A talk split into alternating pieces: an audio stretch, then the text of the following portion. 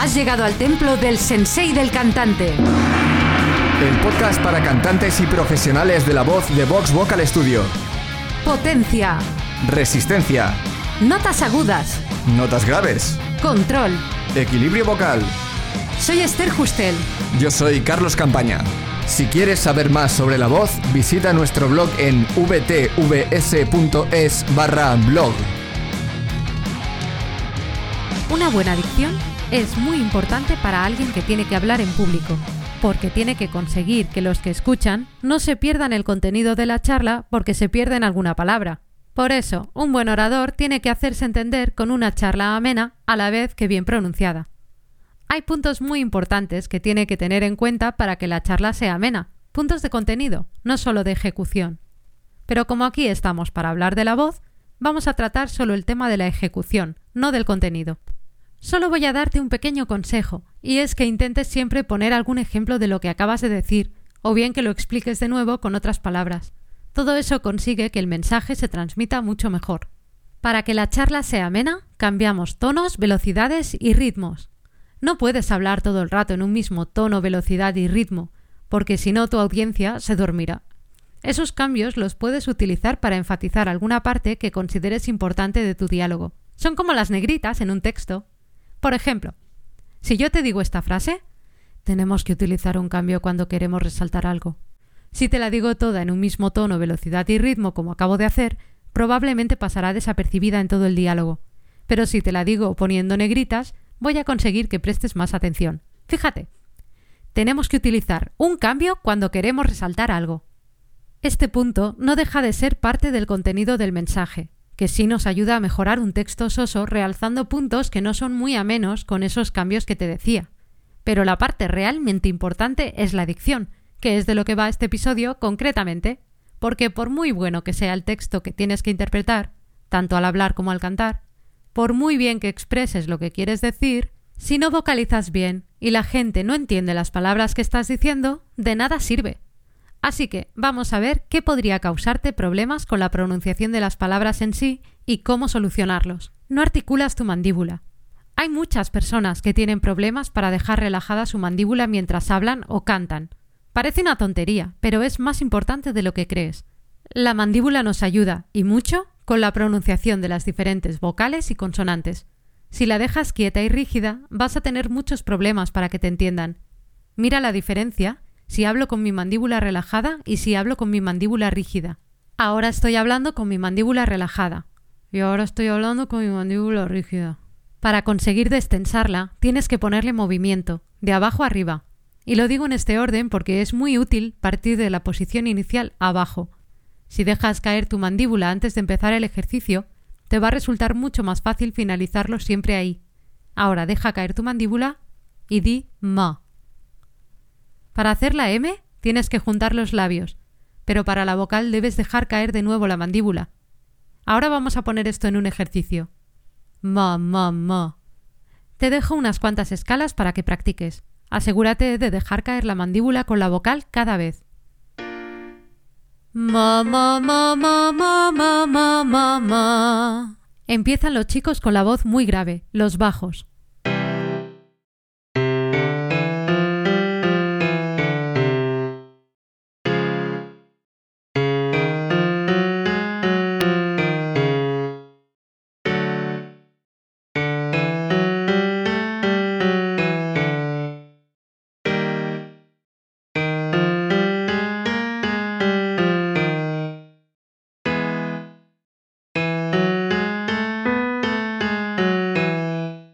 Ahora los chicos barítono y tenor y las chicas con la voz grave, contralto.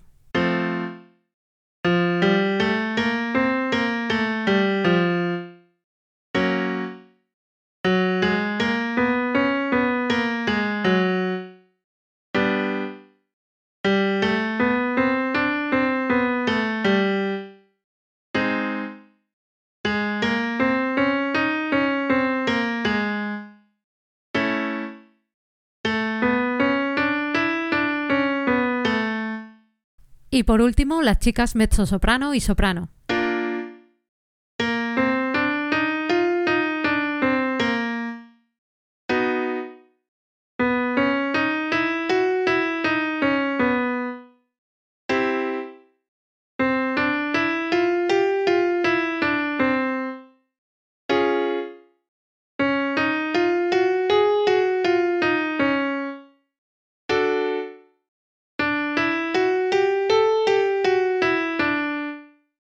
Tensas tu lengua. La lengua también es muy puñetera. A veces interfiere mucho con el sonido, sobre todo cuando se trata de pronunciar algunas consonantes como la G, porque se va para atrás. Hay algunas personas a las que les cuesta mucho decir una G por culpa de la lengua, pero vamos a intentar ayudarte con eso. Saca la lengua de la boca y sujétala con tu mano. Si tienes un trapito, mejor, porque así no te tienes que ir corriendo a lavar las manos, y además no se te resbalará cuando intente entrar en la boca, que lo intentará si es que tienes tensiones en la lengua. Ahora con la lengua fuera di g. Vigila no abrir los labios en exceso de manera horizontal. Ábrelos solo hasta el punto en el que se queden relajados. Fíjate que si los abro mucho, no va a sonar g, va a sonar g, con esa i abierta. Asegúrate de que tu lengua se queda blandita, no rígida, y haz el siguiente ejercicio.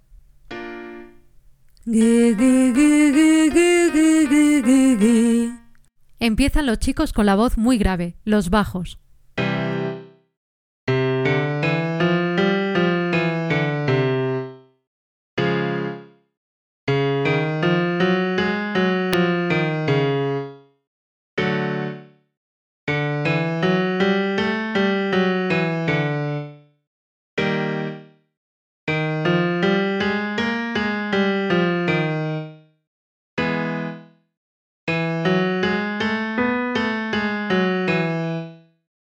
Los chicos barítono y tenor y las chicas con la voz grave, contralto.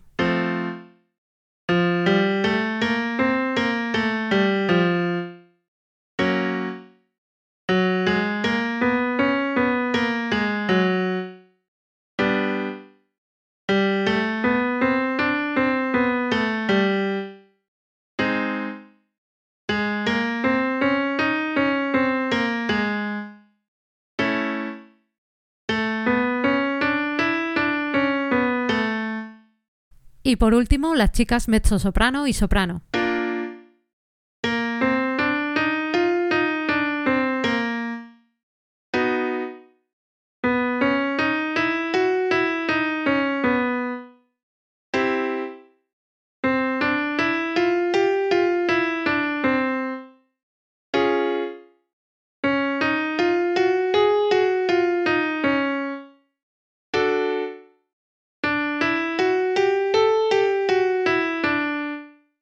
No dejas que tus labios se muevan libremente.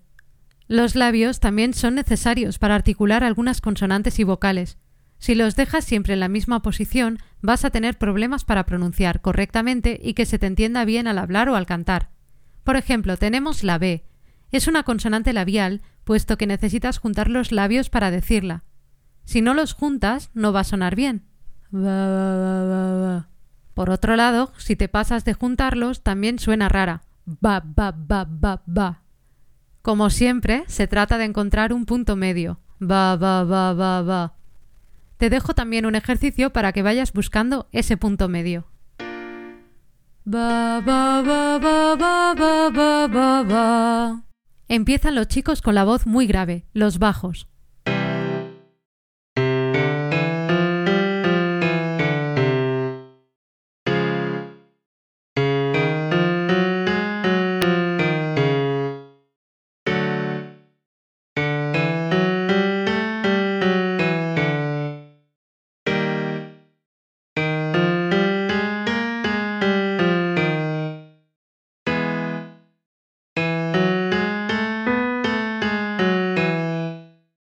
Ahora los chicos barítono y tenor y las chicas con la voz grave, contralto.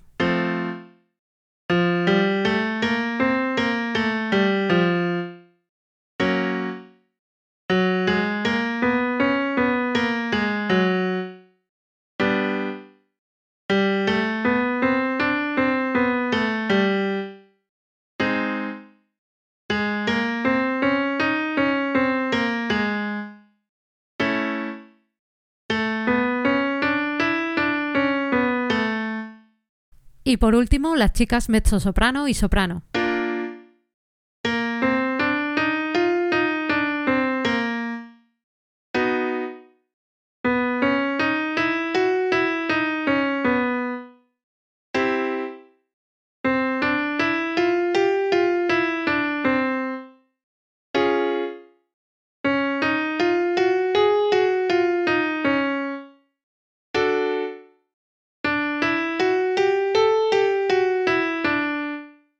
No pronuncias las vocales correctamente.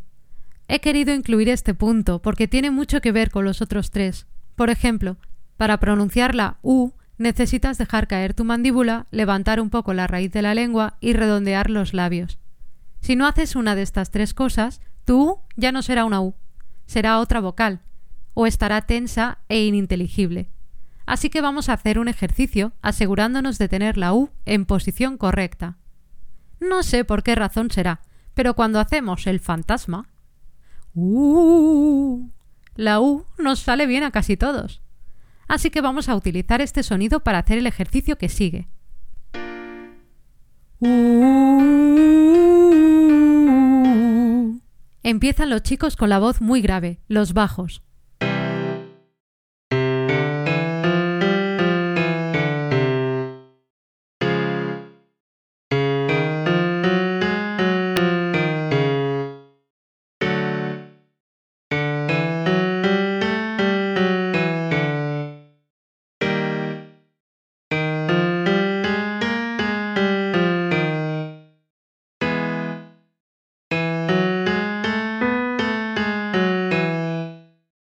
Ahora los chicos barítono y tenor y las chicas con la voz grave, contralto.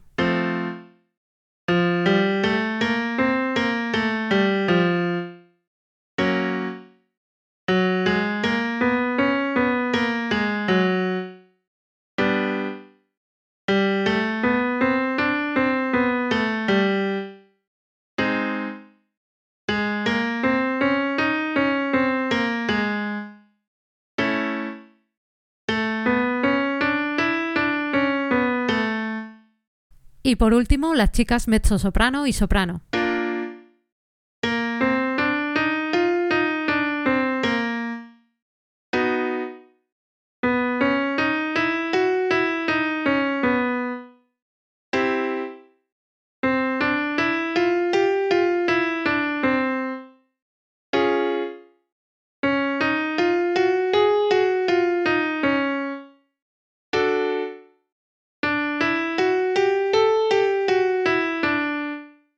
Y hasta aquí el episodio de hoy. Gracias por escucharnos. Si nos escuchas desde iTunes, haznos saber que te gusta nuestro podcast dejándonos tu reseña. Y si te ha gustado y quieres más, hazte fan del sensei. Únete a nuestra comunidad de cantantes para aprenderlo todo sobre la voz. Visita vtvs.es barra sensei-fan.